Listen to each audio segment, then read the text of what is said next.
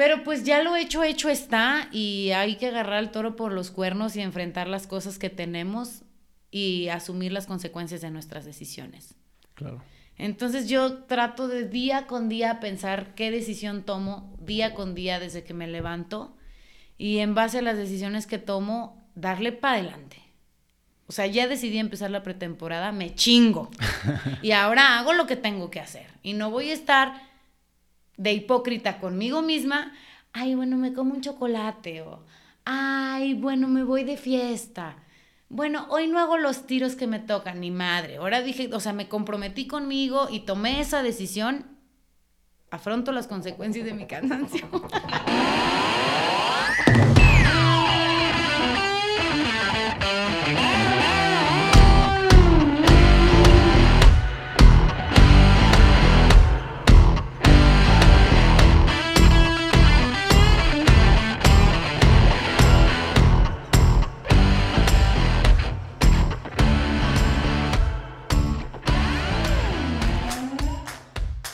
Gente, bienvenidos a un nuevo episodio de Como el Incómodo. En el día de hoy tenemos a una gran invitada, Jessie Parrilla. ¿Cómo estás, Jessie? Bienvenida. Hola, Mao. Pues muy contenta de que al fin ya podamos hacer esta charla para echar chisme.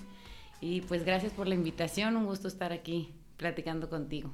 Gracias a ti, Jessie, por tomarte el tiempo. Qué bueno que tuviste chance de venir el día de hoy. Platícanos porque vienes, sé que vienes de un, de un viajecillo por la Huasteca ¿Qué andabas haciendo? ¿Qué andas haciendo ahorita? ¿Pretemporada? ¿Qué onda? Sí, pues ahorita terminamos la temporada en diciembre, que diciembre estuvo súper cerrado. Yo terminé mi temporada el 16 de diciembre y prácticamente regresamos y como tenía un buen tiempo para la siguiente competencia, que es el 17 de febrero, cuando arrancamos con la temporada pues dije, voy a aprovechar para tomar un descansito. Y descansé dos semanas, estuve en Valles, que la verdad pues muy tranquilo, muy a gusto, el clima bien calientito. Pasé Navidad aquí en San Luis con mi familia y Año Nuevo allá en Valles. Y pues ahora aquí en San Luis empezamos la pretemporada justamente esta semana, que es súper importante pues la pretemporada para tener una buena temporada, que es cuando ya inician las competencias. Van a ser cinco semanas de pretemporada y estamos en eso. ¿Y qué empieza? El, el, la liga empieza profesional de racket. Para la gente que no te conoce, Jessy, pues tú eres tenista, digo raquetbolista, perdón, profesional, entre otras cosas. Yo tenía entendido que la temporada empezó, era de mayo a septiembre, ¿no? Lo que pasa es que varía. A veces cambia un poquito, pero sí nosotros no vamos con el calendario. Por ejemplo, hemos tenido veces que empezamos en febrero y terminamos en agosto, septiembre, octubre. Ok. Ahora, como todas las fechas se cambiaron por lo del COVID y fue un relajo, nuestra temporada fue más o menos como abril, diciembre. Ya. Y ahora arrancamos en febrero y parece que vamos, no vamos a parar hasta julio.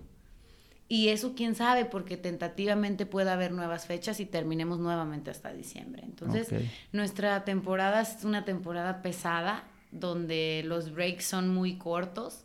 O a veces dices, bueno, no tengo competencia en dos semanas, pero pues no puedes descansar porque sabes que en dos semanas compites. Entonces, por eso justamente es bien importante la pretemporada, que es esta preparación previa, como lo dice su nombre, a la temporada.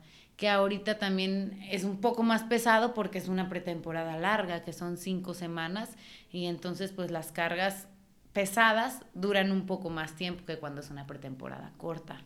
Ok, buenísimo. Ya se me voy a regresar a tus inicios en el, en el racket. Sé que antes jugabas tenis, básquet, natación, muchas cosas, y como los 12, 13 empezaste en, en racket, ¿no? Y siento que el racket te, te recibió muy bien. Me dio la impresión que fuiste, como que no le batallaste tanto para llegar a un buen nivel. Creo que estuviste un año eh, jugando antes de dar con la selección y ya empezar a ir a mundiales y demás. Sí, como que me gustó mucho. La verdad es que eh, en mi vida, a lo largo de mi vida, siempre he hecho deporte. Mis papás han sido pues muy deportistas. Mi papá es entrenador de la selección, él fue seleccionado nacional de racquetball. Mi mamá a la par, pues siempre haciendo ejercicio.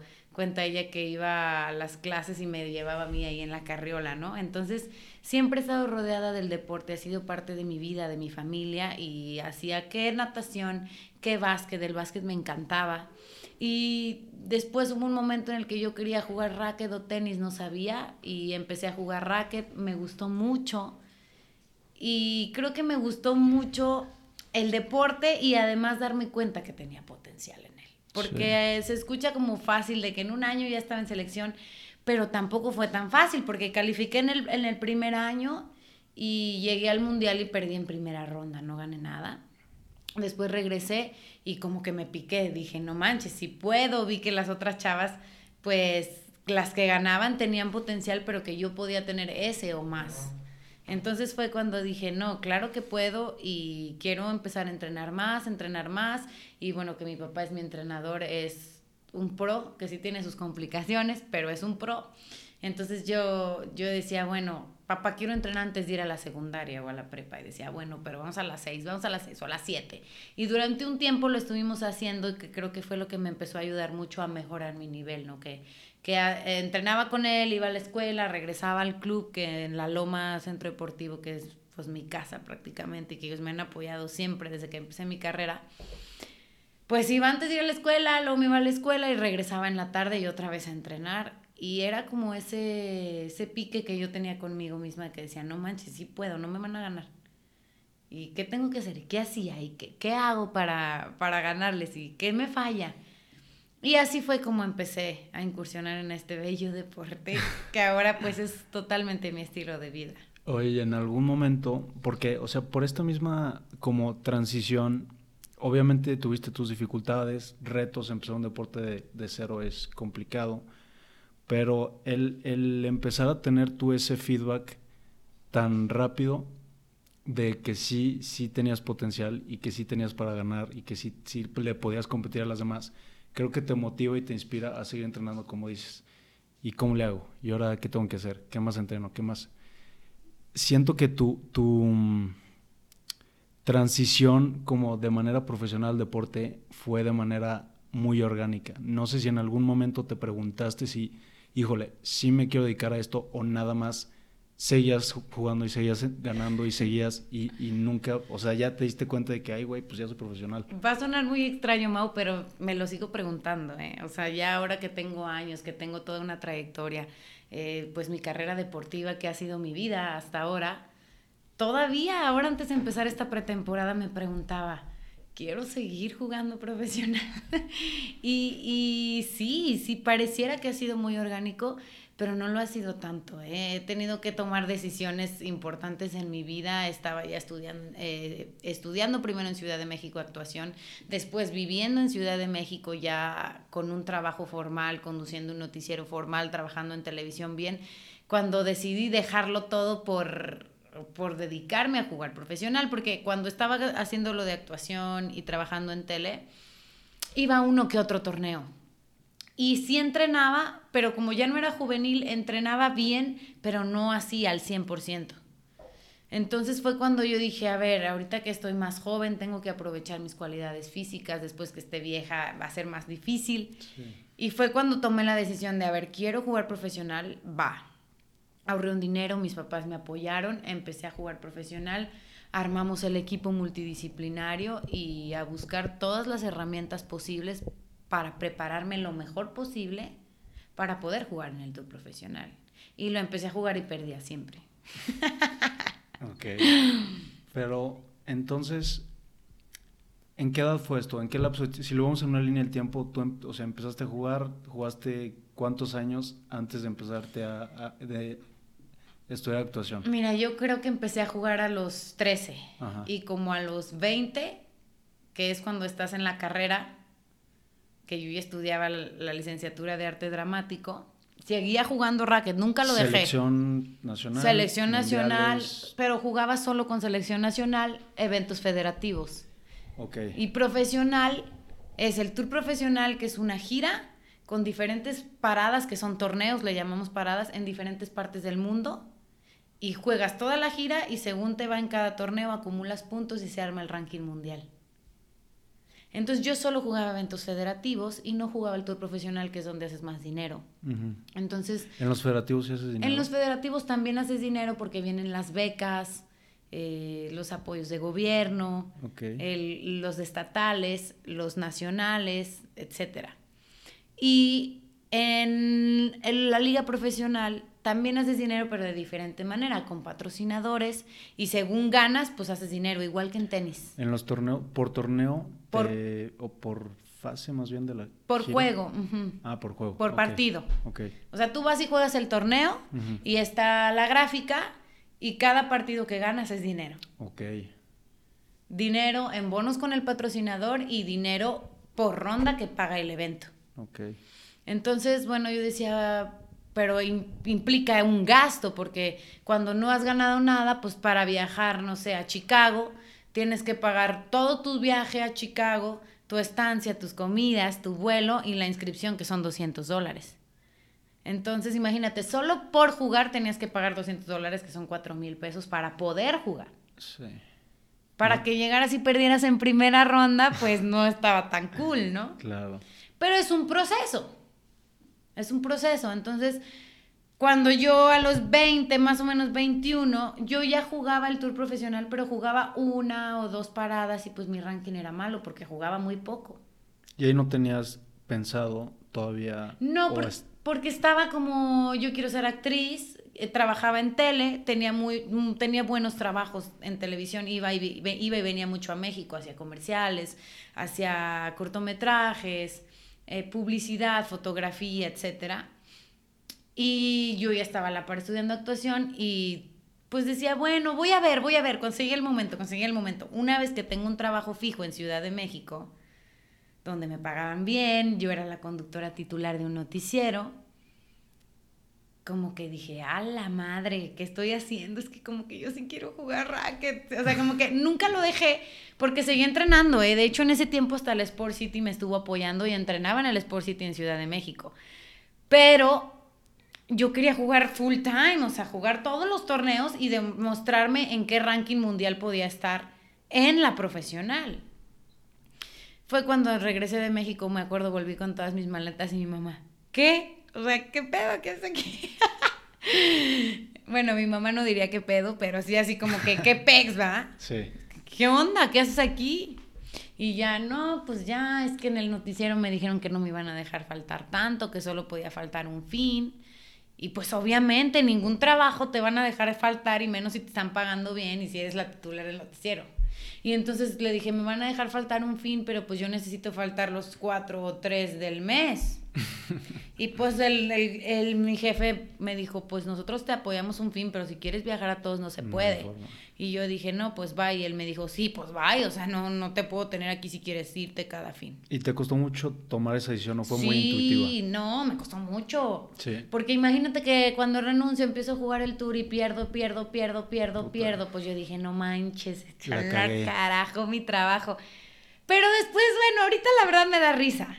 No, obvio, ahorita. Aunque, aunque, fíjate, hasta la fecha de repente como que digo, híjole, ¿qué hubiera pasado conmigo si me hubiera quedado allá? Pero pues no se puede saber. no se puede saber. La realidad es que no se puede saber. Lo que sí sé es que gracias a eso hice una trayectoria deportiva, estuve número dos del tour profesional, que es número dos del mundo. Eh, me costó mucho, sí me tardé como cuatro años en llegar a ser dos del mundo, cinco años, seis tal vez, no sé exactamente cuántos, pero me tardé un tiempo en llegar a ser la dos del mundo. Y a pasito, a pasito, a pasito, y a mucho trabajo, a mucho trabajo. Cada vez, cada vez aprendía a perder mejor. Ok. Entonces, perdía mejor y de, ya, o sea, al principio decía, perdí, soy una mensa, qué chingados estoy haciendo aquí, dejé mi trabajo, puta madre, no valgo queso.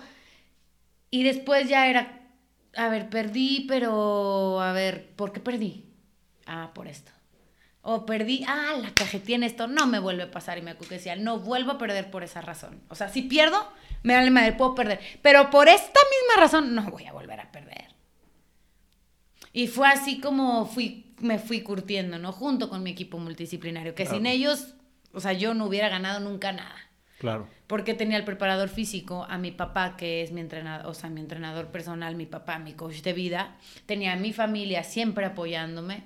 Tenía a mi psicólogo, que hasta la fecha sigue siendo el mismo, y mi nutriólogo. Entonces, sin ellos yo no hubiera ganado. Claro que junto con ellos yo me iba curtiendo y íbamos cada vez aprendiendo a perder mejor hasta que me estaba yendo mejor y mejor y mejor y mejor y mejor y fue todo un proceso. Y cuando empezaste sí sentí, sentías una diferencia muy grande de nivel o sí dabas batalla, pero pues al final a lo mejor la falta de experiencia, la cabeza o cositas técnicas eran lo que te faltaba. Yo creo que era un poco de todo. Sí había un poco más de nivel porque es un ritmo diferente Ahora yo conozco jugadoras eh, mexicanas o extranjeras que son muy buenas jugadoras y cuando llegan al tour profesional no pueden. ¿Por qué? Porque es un ritmo diferente. Si es un ritmo diferente y aunque a veces traigas el nivel, necesitas empezar a agarrar el ritmo tanto físico como mental.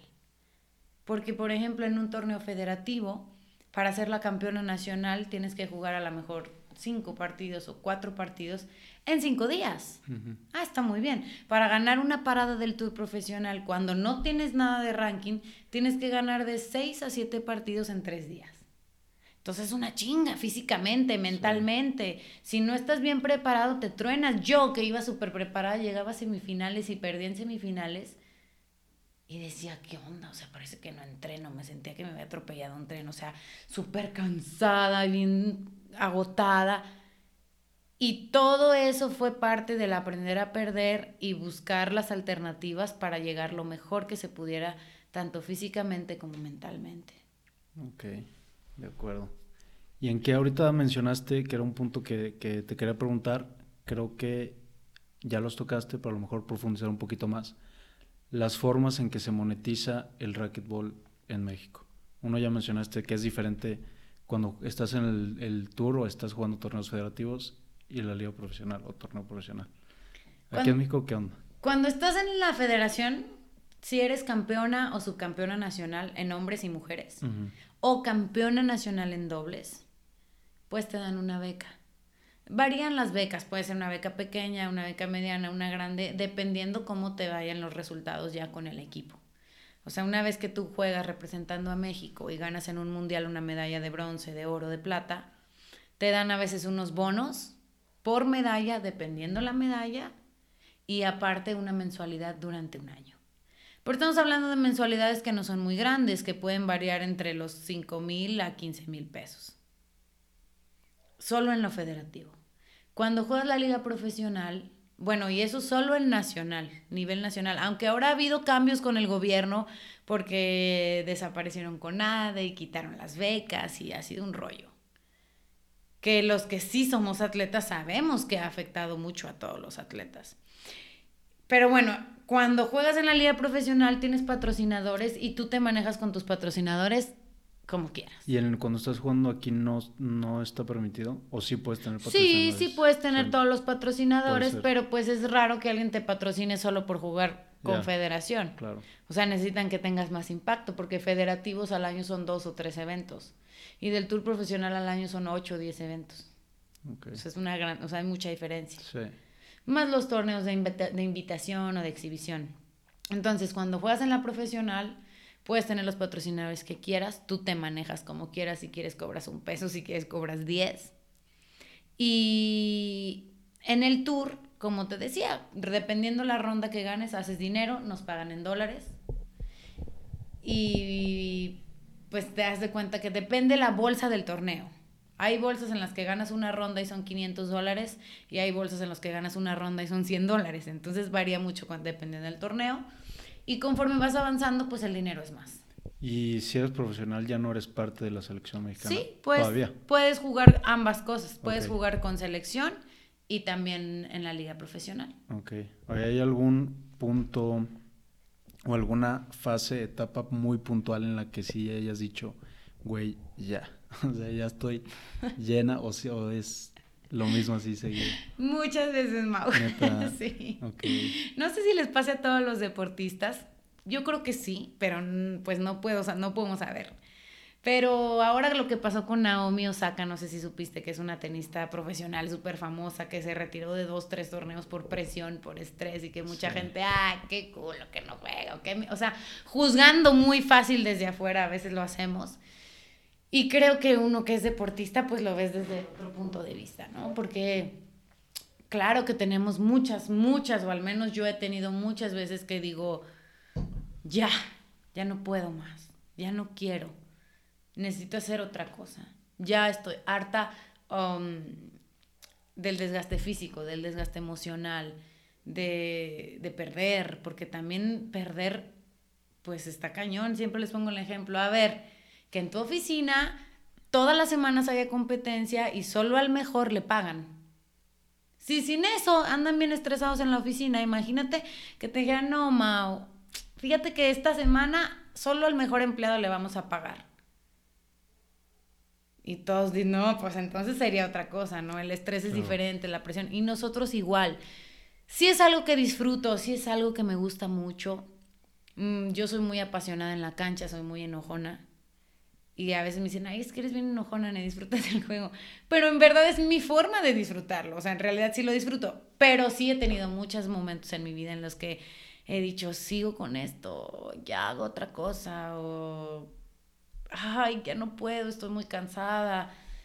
Ahora simplemente para empezar la pretemporada decía, ay, otra pretemporada, van a ser cinco semanas. Me gusta, pero ay, eso es pesado, el cuerpo. Ahora también ya no, ya no soy la niña de 20 años. Entonces también el cuerpo te cobra diferente todo. y también es aprender a adaptarse, que era lo que hablaba hace poco justo con mi psicólogo, es aprender a adaptarse, ¿no? A ver, ahora te cansas más, bueno, el entrenamiento tiene que ser otro, ya no puede ser el mismo.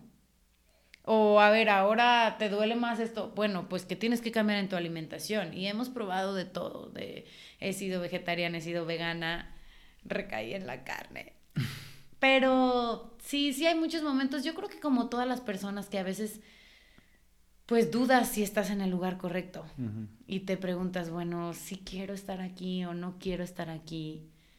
Pero al final siempre, hasta el día de hoy, he decidido seguir. Porque creo que híjole, rendirme para mí nunca ha sido opción. Y como aún no he logrado lo que yo he querido, pues no me puedo retirar así, ¿sabes? Como que siento que siento que aún hay más, más Jessica para dar, hay, aún hay más de mí para dar, para ser mejor persona y ser mejor atleta y que se vean los resultados. O sea, planes corto, mediano plazo va a ser todavía estar por lo menos yo creo que dos años o tres años más. Si todo sale bien. Y, que también yo creo que es muy válido este, el, cambiar de, opinión o decisión. El día de mañana a lo mejor dices, güey, pues no. Ya no. Yo creo que es súper válido y creo que es de, de admirar la gente. Yo la, la, verdad es que admiro mucho la gente que por medio de una conversación o, por porque sintieron algo diferente, lo que sea, dicen, pues ¿Sabes que ayer dije que sí? Hoy me cambié de parecer y, estoy cómodo con esa decisión, sin presión por lo que ya había dicho, ¿sabes? Sí, claro. Y a mí me pasó, fíjate, yo había dicho, cuando cumpla 30 me retiro. Y acabo de cumplir. Y dije, qué fregados. Y aún así estaba en el en el de que ya me dedico otra vez a la actuación, empiezo a buscar cosas, me cayeron dos, tres trabajos muy buenos y dije, ¡ay, este! ¿Y si ya me retiro? Y no pude, no pude. Creo que también necesita estar uno preparado y bien decidido para tomar decisiones así en la vida. Que a veces, como decíamos ahorita, me gustaría saber qué hubiera sido de mí si me hubiera quedado o no allá en México, ¿no? Pero pues ya lo hecho, hecho está y hay que agarrar el toro por los cuernos y enfrentar las cosas que tenemos y asumir las consecuencias de nuestras decisiones. Claro. Entonces yo trato de día con día pensar qué decisión tomo, día con día desde que me levanto y en base a las decisiones que tomo, darle para adelante. O sea, ya decidí empezar la pretemporada, me chingo. y ahora hago lo que tengo que hacer. Y no voy a estar de hipócrita conmigo misma, ay, bueno, me como un chocolate o, ay, bueno, me voy de fiesta.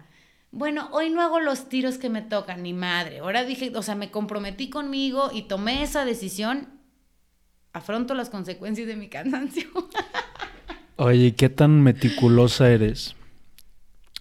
Hablando de recuperación, dieta, eh, hidratación, entrenamiento, acondicionamiento, todo eso, ¿qué, qué, qué tanta flexibilidad te permites o qué tan meticulosa o cuidadosa eres con, con esas cosas? Depende mucho la temporada. Cuando es en pretemporada trato de ser muy exigente conmigo porque sé que es el previo a la temporada y me ayuda, esa congruencia a mí me ayuda a sentirme mejor en mi trabajo que pues es jugar. Entonces siento que si yo ya decidí hacer mi pretemporada, pues la voy a hacer bien. O sea, si vas a hacer algo, por muy pequeño que sea, hazlo bien o mejor no lo hagas.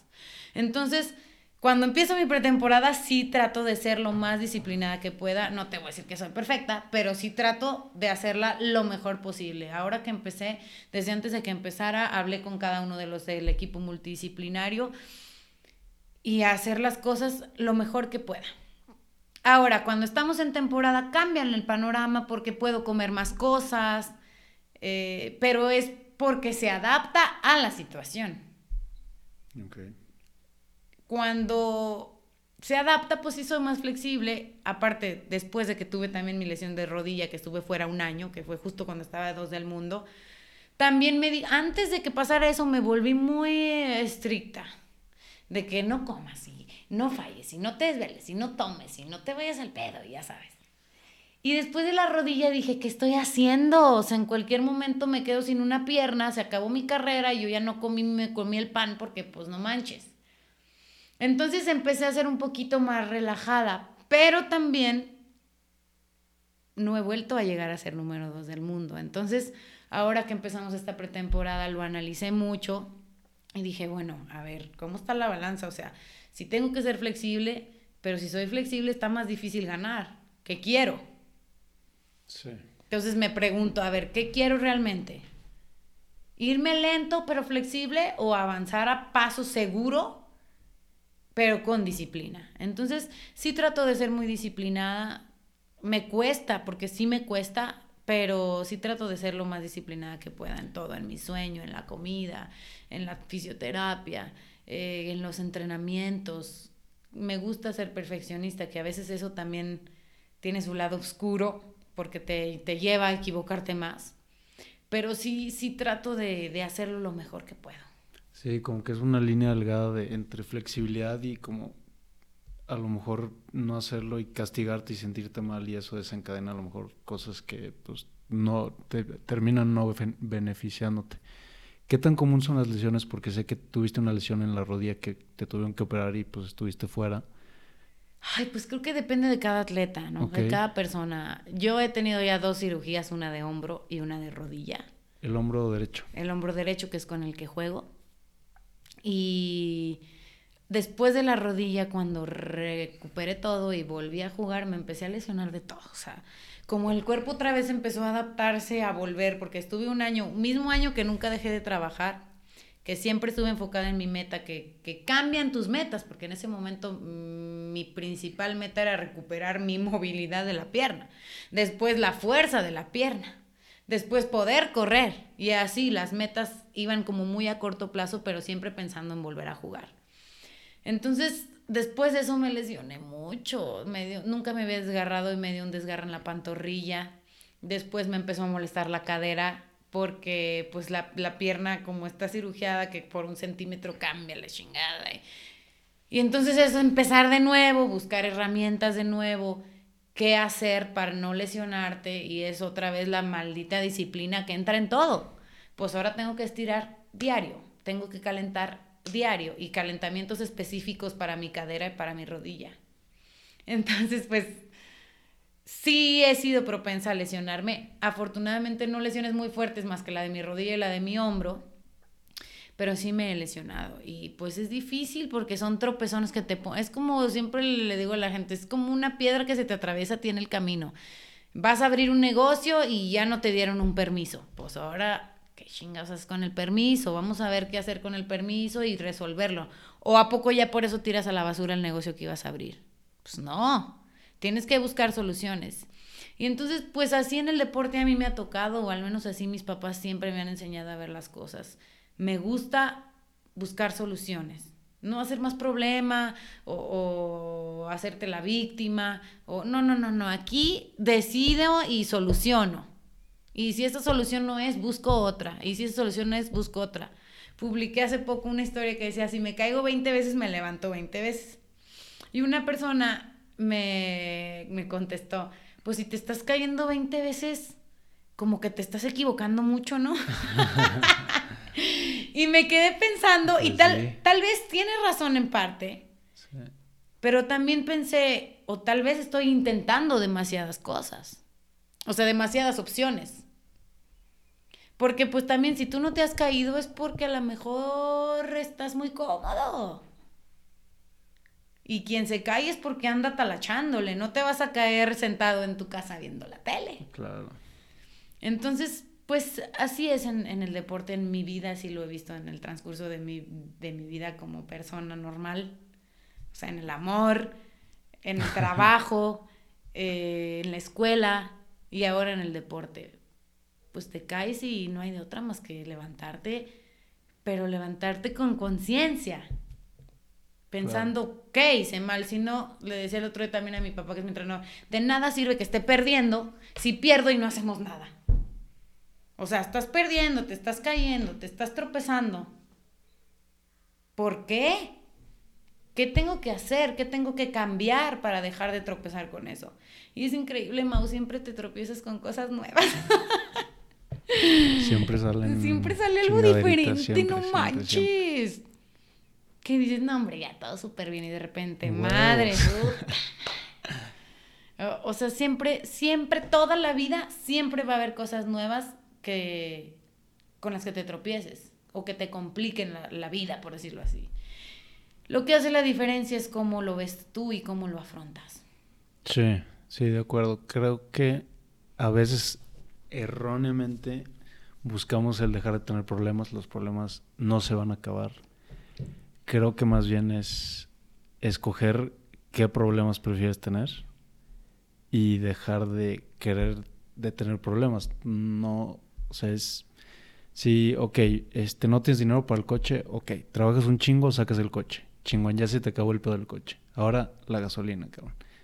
Trabajas la gasolina, puta, ahora se te falló no sé qué chingados del coche. Entonces ahora tienes ese pedo y así, pa, pa, pa. Entonces no se van a dejar de acabar los problemas. El chiste es hacer conciencia y planear. A mí me gusta mucho planear y escribir. Porque también si vas por la vida ahí diciendo no voy a tener problemas, pero no lo planeas, no lo escribes, vas a valer chorizo. ¿Qué, qué escribes? Pues escribo mucho lo que quiero Ajá. y el plan. Así tal cual, de que este año quiero ganar tal torneo, tal torneo, tal torneo. Yo quisiera poner de que todos, pero trato de enfocarme como en, en algo, no que, nos, no, que nos, no que sea realista, pero como en más objetivo. Entonces digo, bueno, este año quiero ganar esto, quiero ganar esto, en este torneo quiero llegar a tal, o quiero jugar 10 torneos. Ahora puse, quiero jugar los primeros 5 torneos sin ninguna lesión. O sea, yo sé que si juego sin ninguna lesión, soy otra en la cancha. Entonces, pienso también en, en- en cómo quiero eso. Entonces, y lo apunto. Este año quiero comprar una casa. ¿Qué tengo que hacer? Pues voy a ahorrar un poco más, voy a meterle aquí o voy a invertir o no sé. Y apunto todo eso. Y luego, por ejemplo, puse, voy a hacer, escribí todo lo de la pretemporada y puse de que me comprometo, yo me comprometo conmigo misma, así, a esta pretemporada hacerla al 100%, hacerle caso a mi entrenador, a mi preparador físico, confiar en ellos 100%, porque entonces lo pongo como más consciente, Sí. que solo las ideas así volando, cuando ya las escribes como que se hacen un poquito más conscientes y te cae un poquito más la responsabilidad de lo que estás decidiendo hacer. Entonces apunto mucho eso y el plan. El plan que es, bueno, quiero este año, le puse, quiero cerrar este año dentro del top 3 del mundo. Ya ahorita estoy de 7 del mundo, entonces no es, siete, sí. no es tan lejano. Sé que pudiera todavía, a lo mejor más, pero con que esté en el top 3 es mi meta. Entonces, bueno, este año quiero estar en el top 3 del mundo. ¿Qué tengo que hacer? ¿Qué, ¿Cómo me tengo que preparar? No, pues tengo que comer bien. ¿Qué me falló? Estuve pensando, a ver, yo, ¿qué me falló? Me falló mi derecha o me falló esto. Tengo que trabajar sobre esto, tengo que trabajar sobre esto otro. Cada quien sabrá qué tiene que trabajar. Y así apunto. Y siempre estoy como buscando el cambio. Aunque me choca, me cae bien gordo tener que cambiar, pero siento que es necesario para poder evolucionar o para poder lograr cualquier meta. Sí. Entonces, ahora cambié de preparador físico. Que es uno más joven, en el que confío mucho, pero es mucho más joven. Y con una experiencia diferente, con una trayectoria diferente. Él fue atleta. Porque dije, bueno, con el otro me fue bien, pero necesito que me vaya mejor. Entonces, ¿qué, qué hay que cambiar? Y en mí, por ejemplo, antes entrenaba primero una, eh, primero entrenaba el físico y luego raqueta. Y ahora lo cambié porque sentía que en raqueta ya no rendía igual porque ya llegaba muy cansada. Entonces, buscar esos cambios, por muy pequeños que parezcan, pueden hacer grandes diferencias. Claro. Desde cosas muy, muy básicas. Oye, antes de un partido, ¿tienes algún ritual, rutina de concentración? No sé si tienes de que los lentes que con los que te va bien. Pues Así. fíjate que no soy tan Supersticiosa. tan supersticiosa. Tuve una pareja de dobles, no manches. Tira esa playera y yo. Susana, no me jodas. Tira esa pinche playera. No volvemos a jugar con esa playera. Porque habían perdido. Porque habíamos perdido. Le decían, no manches, o sea, ¿qué te pasa? Yo no me la vuelvo a poner. Y yo, ay. Y yo no creo en eso. Pero sí tengo un ritual. Normalmente llego una hora antes de mi juego. Me gusta mucho traer audífonos porque no me gusta que me hablen. Cuando entreno no me gusta que me hablen. Pero sí saludo. Entonces, traigo audífonos desde que llego. Casi siempre durante un torneo escucho las mismas tres canciones, porque más o menos es el tiempo de calentamiento, como 20, ¿Cuáles 20 pones? 25 minutos. Pues depende las que traiga. O sea, como que no siempre son las mismas. Pero hubo un tiempo que hasta yo decía, no puede ser que esté con Mozart. Y en- No mames, Con neta. Mozart. Y me gusta mucho Mozart. Para calentar, ¿eh? Ok. como no hablan y como y tiene unas una hay una que está así como medio Sinfonía 25, escúchala. Y si te motiva así. Ajá, como que me, me despierta y me activa un poco y me enfoco. Pero depende, porque hay otras veces que estoy escuchando Bad Bunny, o sea, y ni al caso. O hay otras veces que escucho Héroes del Silencio. O sea, varía mucho, pero casi siempre en una competencia son las mismas tres, cinco canciones que escucho durante ese fin de semana. Y traigo música, hago mi calentamiento previo, que es el mismo, son unos ejercicios que ya son los mismos de siempre. Y ya entro a la cancha, hablo con mi papá por teléfono antes de entrar a la cancha. ¿Te acompaña o, o no? Mm, Casi, a veces me acompaña, pero casi nunca. Y entonces hablo con él por teléfono, transmiten los partidos por Facebook y él está viéndolos y estoy hablando con él durante todo el partido. Ah, O sea, me coachea. Ok. Pero antes de entrar hablo con él como Sí. unos 10 minutillos que me dice cosas o análisis del juego. Y más, o sea, más o menos es eso, básico. Si juego muy temprano, juego en ayunas. No, no me gusta desayunar. Cuando juego muy temprano. Bueno, 10 de la mañana. Tipo, ¿Y normalmente haces eso?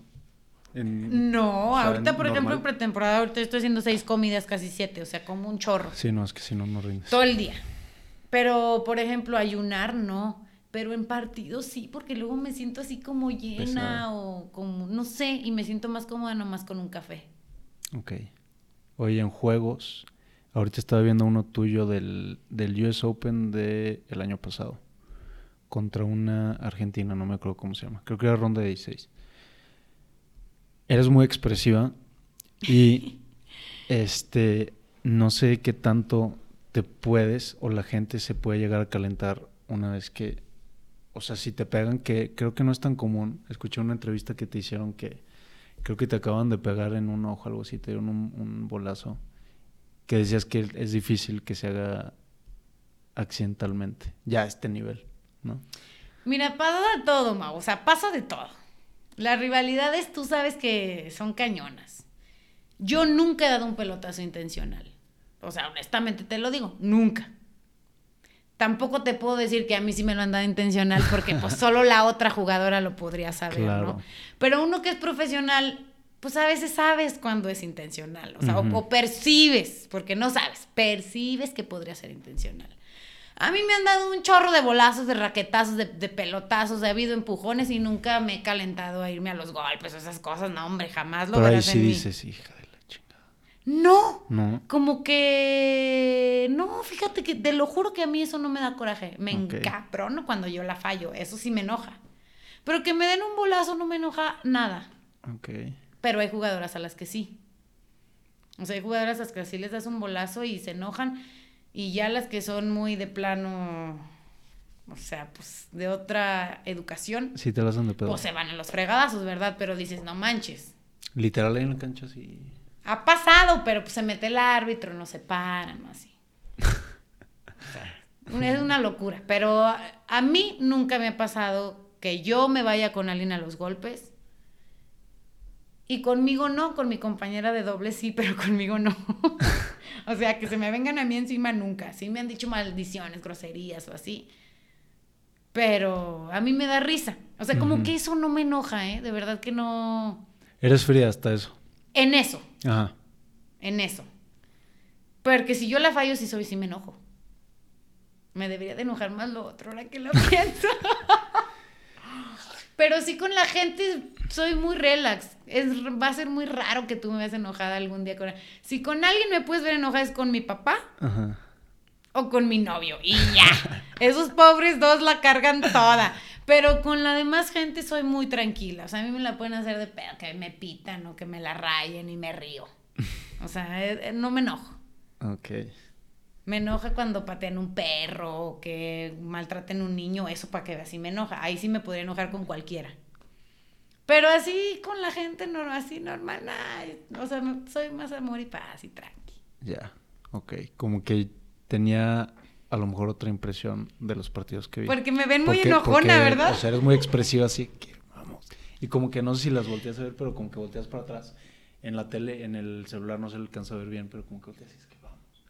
Es que a veces, cuando están en los partidos mi papá, o que está mi novio, mi hermano, mi mamá, sí volteo con ellos y hago vamos. Pero ellos están atrás. Pero a la jugadora nunca le hago vamos en la cara, no. Es que hay Pareciera, gente- ¿eh? Sí, pero no. a lo mejor en video podría parecer, pero nunca, ¿eh? Ok. Qué bueno. Qué bueno. Oye, ya sí, ya son las 7. ¿Qué ondas? Pues si quieres cerramos, yo puedo llegar como 7 días. Pues bueno, se nos acabó el tiempo, Jessy. Me encantaría quedarme otro rato preguntándote cosas. Yo creo que vamos a tener que armar episodio 2. A ver si tienes chance antes de que empiece temporada. Pero, este, pues ya para cerrar, me gustaría hacerte unas preguntas que le hago a todo el mundo. Primero, ¿cómo es un, un día en tu vida?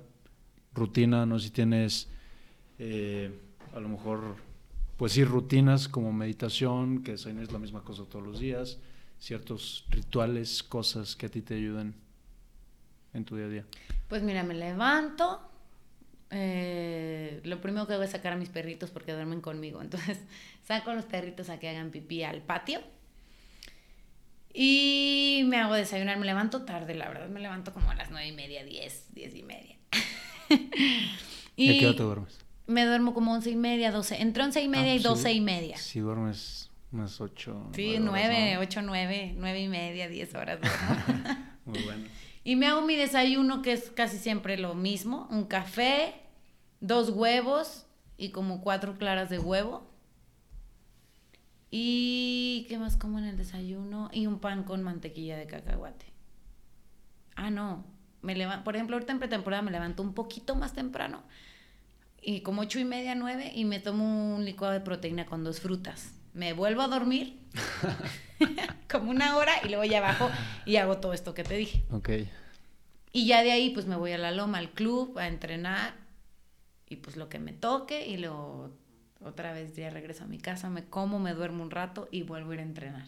Ok. ¿Te gusta hacer algo, no sé, yoga, meditación, leer, algo así? Me gusta mucho leer, me gusta mucho leer novelas de amor. me gusta mucho leer y hago unos ejercicios que no son yoga como tal, pero es como ejercicios de respiración. Y es un video en YouTube que dura 10 minutos y son puros ejercicios de respiración de 10 minutos. Y lo hago, no lo hago diario, pero sí lo hago dos o tres veces a la semana. Ok, buenísimo.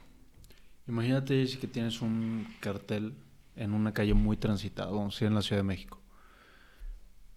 Por esa calle está pasando gente que está viviendo situaciones diferentes. Tú tienes la oportunidad de poner un mensaje en ese cartel, el espacio es reducido, para que toda esa gente que va pasando lo, pues lo vea. O sea, resumen, ¿cuál, ¿cuál es tu mensaje para la banda? Ay, no sé, está muy difícil. Resumirlo en un solo cartel está difícil, Mau, pero pues a mí siempre me gusta decirles que, que sueñen en grande en lo que sea, que todo es posible. Ok. Creo que pondría en ese cartel, todo es posible. Buenísimo. Sí, soy de las que cree que todo es posible, todo puede pasar. Y cualquier sueño que tengas, el que sea, si buscas, si trabajas, si eres constante, hoy hablábamos, la constancia es mágica. Entonces, pues sueñen en grande y trabajen por ello y busquen, busquen, busquen, busquen opciones, opciones y seguramente pues lo lograrán porque todo es posible. si pudieras, Jessy, regresar a decirle a la Jessie de 20 años que estaba que no sabía qué pedo la actuación, este, que siempre sí pro, ¿qué consejo le darías para hacerle estos, pues todos los años que llevas de, en el tour profesional para hacerte la vida más fácil? Y no necesariamente el racket de, de vida, o sea, para hacerte la vida más sencilla. Pues uno le diría que, que creyera en su potencial. Cree en tu potencial. Créetela, cree en tu potencial, tienes mucho potencial, cree en él. Y otra le diría que que no se enamore de cualquiera. Porque sintió... Que es muy importante, creo que es muy importante. Me, cuando doy conferencias a los chavos en secundaria, siempre les digo qué importante es saber elegir a, a tu compañero de vida. Porque aunque parezca que no, eso te puede cambiar la vida totalmente. Entonces, sí, sí creo que es muy importante aprender a elegir bien con quién estamos, quién es nuestra pareja. Nada es garantizado. Pero pues cuando lo haces un poquito más consciente, tal vez decides mejor. De acuerdo.